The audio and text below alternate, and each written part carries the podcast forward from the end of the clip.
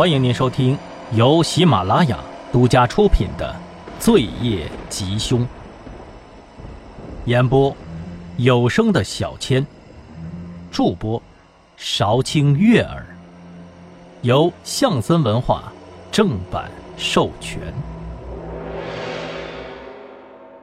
第二十五章：菜市场抛尸案。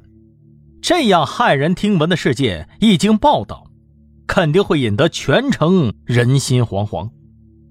而且，当时正值滨海市对外招商引资的关键时期，在多方施压之下，媒体并没有什么报道。菜市场鱼龙混杂，垃圾堆附近平时又没什么人去，这个装着碎尸的布包和上面那团被扭成蝴蝶结的红布条。成了唯一的证物，也让这桩案子成了悬案。根据骨龄和 DNA 的鉴定，死者是滨海市福利院几个月以前走失的一名十二岁女孩。郝和平是这个案件的主要负责人，李明耀被借调过来负责协助现场勘查，所以他才对这两样东西有印象。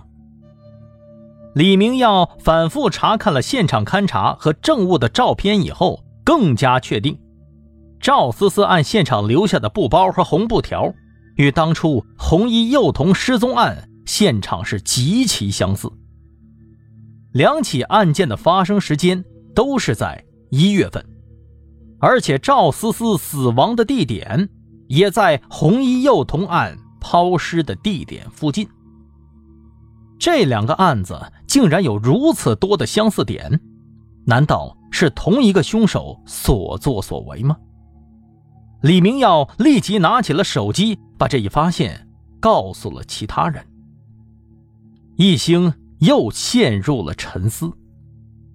他曾经推测过，凶手会连环杀人，而赵百康等人已经接到了死亡威胁，而且还是近期一起收到的。凶手是在暗示他们会尽快把他们都给杀掉吗？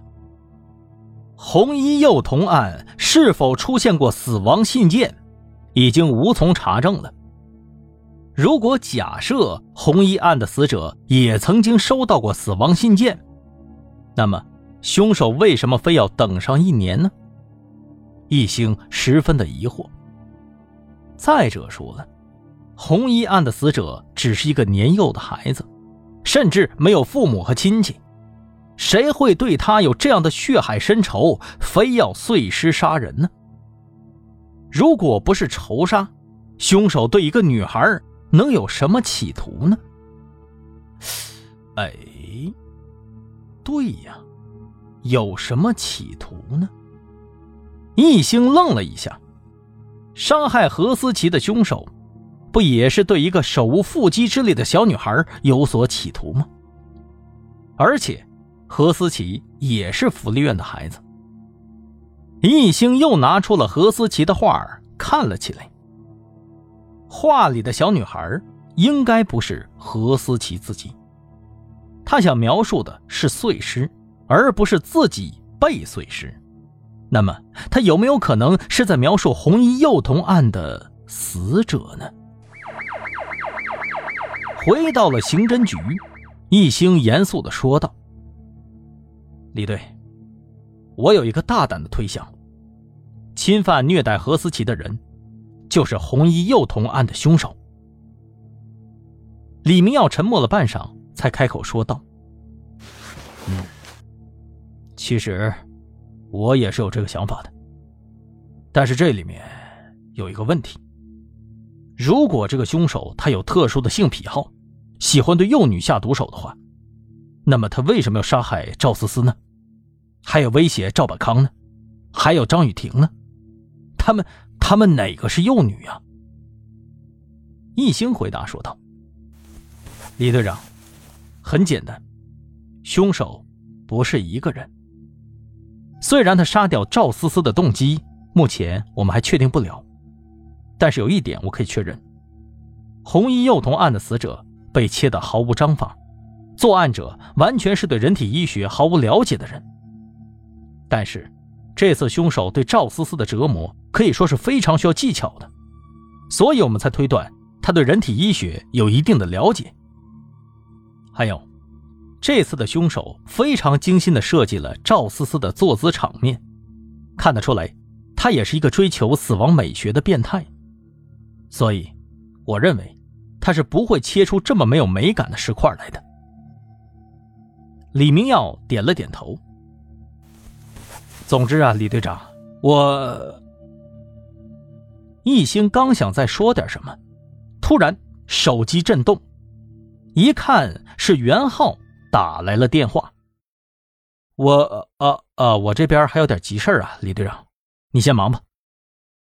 一兴说着，转身。走出了办公室，接起了电话。你说，叶老师查到了，有人见过这辆车，是滨海市开发区的一个烧烤摊的老板。他说，曾经有两个小混子开着这个车来到他店里吃过烧烤。那天他们喝多了，还差点把他的摊子给砸了。根据老板回忆。这俩人耍酒疯的时候，说过他们在附近的一个大老板手下做事儿，有一点小势力。易兴一边听着，一边打开了手机地图。滨海市开发区的南边紧贴着荒地，周围都是别墅区，这个范围太大了，想找到具体是哪个老板，肯定是大海捞针。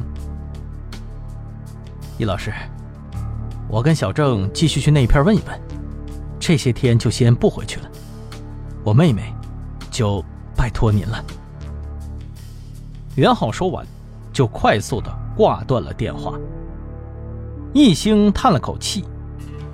昨天晚上，他在处理学校退学学生档案的时候，发现袁浩在本科的时候曾经几次代表学校参加全国计算机网络比赛的记录。从高中开始。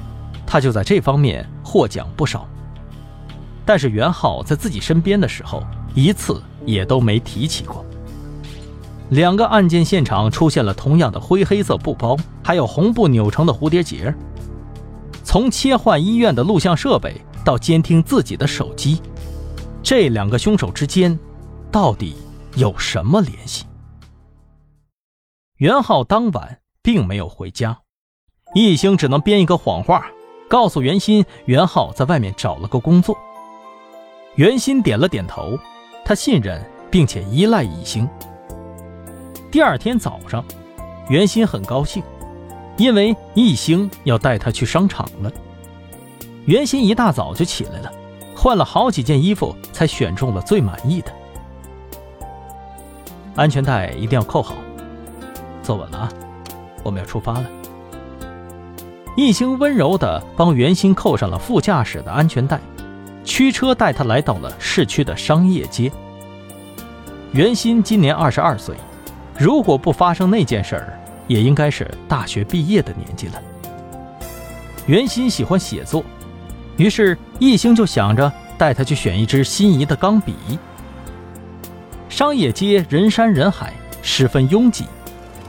在走到帕克专营店开门的时候，易兴不小心的撞到了身后的人，他立刻转身准备道歉，但是当他看清楚来人是谁的时候，意外的愣住了。亲爱的听众朋友们，本集播讲完毕，感谢您的收听。